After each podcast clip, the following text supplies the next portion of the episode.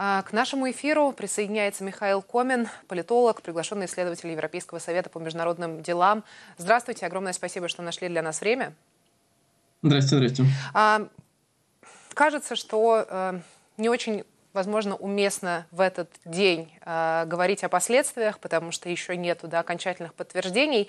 Но мы показывали только что э, реакцию белорусских политиков, белорусских экспертов. И мне, честно говоря, э, очень сильно э, запомнили слова Валерия Карбалевича, который сказал, что, в общем, в любом случае то, что сегодня произошло, если это подтвердится, это пересечение очередной красной линии, э, как для Владимира Путина, так и, возможно, для Александра Лукашенко, потому что часто то, что происходит в этих странах, э, рассматривается в привязке друг к другу. Как вы думаете, э, какое значение у этого события, если опять-таки факт будет подтвержден? Да, но мне кажется, что мы можем рассуждать об этом как о подтвержденном факте, в том смысле, что система пытается демонстрировать, что Алексей Навальный убит, и даже если, значит, выяснится, что он каким-то образом выжил, то а, система уже трактует это событие все равно как политическую смерть, да, в этом смысле мы не ошибемся, когда говорим, что Алексей Навальный, Алексей Навального нет живых, по мнению Кремля. Но, смотрите, мне кажется, что в каком-то смысле, конечно, пересечение красной линии, да, но, честно говоря, российский режим уже достаточно достаточное количество линий пересек э, с момента 24 февраля, да, э, и утверждать, что, э, например, этому режиму не свойственны политические убийства, э, было бы неверным, да, потому что а, Бориса Немцова, как вы понимаете, убили задолго до Алексея Навального. Алексей Навальный был э, и до сих пор сейчас еще является, конечно же, такой фигурой, которая объединяет российскую оппозицию. И в этом смысле э, значит, сейчас Кремль э, своими такими планомерными действиями по помещению его в штрафный изолятор и по созданию для него пыточных условий пребывания в российской тюрьме, убил его и ликвидировал тем самым лидера российской оппозиции.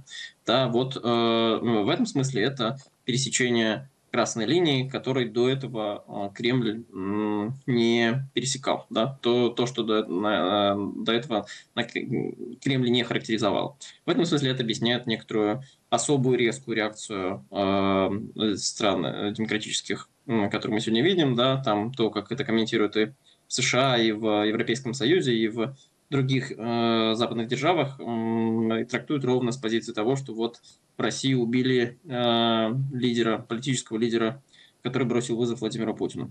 Ну и нужно сказать, что э, Кремль, пресс-секретарь Владимира Путина Дмитрий Песков тоже второй раз э, прокомментировал случившееся и сказал, что западная реакция оголтелая, если я не ошибаюсь, именно это слово он использовал, ну то есть не нравится, э, очевидно, российской власти, то как единодушно, наверное, э, европейские политики, э, политики из США – комментируют э, эти новости. Могу сделать небольшой анонс. У нас обязательно будет включение нашего коллеги из «Голоса Америки». Поговорим о том, что э, говорят в Вашингтоне.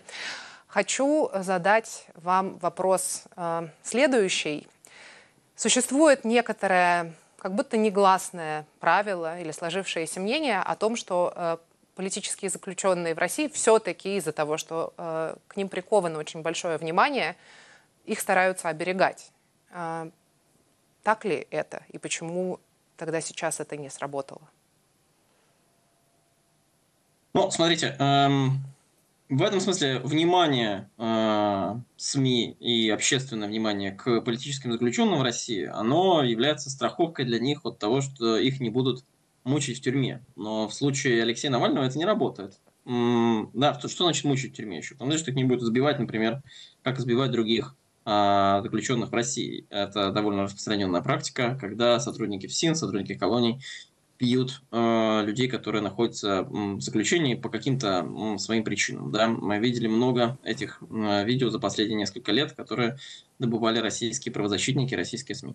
Вот, э, российские политические заключенные обычно заключены, от, э, в смысле не заключены, а застрахованы от такого классического рода пыток в российских тюрьмах. Но а, они страдают иначе. Для них создают невыносимые условия, подрывая их здоровье. В этом смысле российская система мало чем отличается от системы советской э, ГУЛАГа. Смысл ГУЛАГа заключался в том, не чтобы убедить, убить политического оппонента или там политически неугодную просто персону быстро, да, а в том, чтобы отправить ее на долгие годы куда-то далеко, вот как Алексея Навального, да, а, значит, э, который последние месяцы пребывал в колонии за полярным кругом. Отправить куда-то далеко, подорвать его здоровье, в конечном итоге сделать так, чтобы человек э, умер от различных там осложнений, которые у него из-за тяжелых условий э, возникают. Вот именно с этим сталкиваются политические заключенные. То, значит, что за ними как-то особенно отдельно наблюдают – Э, мне не кажется правдой. Тюремная э, медицина в России устроена так, что она является одним из элементов пыток, а не способом как бы подстраховать от чего-то. Угу. Конечно, когда сейчас мы говорим, что Алексей Навальный вот умер сегодня, 16 февраля, мы подразумеваем, а, и это линия защиты у российской пропаганды, да, что а, Кремль как бы в этом не заинтересован. Да, он не заинтересован в том, чтобы в разгар электоральной кампании Владимира Путина по его переизбранию на очередной срок в выборах, э, когда они создаются в марте, да, э, было какое-то такое экстра событие, на которое им приходится реагировать. Вот, например, смерть Алексея Навального. Они, конечно, в этом смысле не заинтересованы, да, но как бы его неожиданная смерть сегодня, да, в том числе неожиданно для Кремля, я имею в виду, а, она показывает то, что ну, как бы Кремль не в состоянии контролировать то, что происходит в колонии, и как бы качество такого надзора за политическими заключенными, в том числе за политическим заключенным номер один, в том числе за его здоровьем, в смысле, недостаточно. Да. Спасибо, Михаил. Да, невозможно обеспечить. Я поняла. Э, невозможно обеспечить это э, контроль. Спасибо. Михаил Комин, политолог, приглашенный исследователь Европейского совета по международным делам, поделился э, с нами своей оценкой произошедшего и последовавших за этим событием реакций. Спасибо.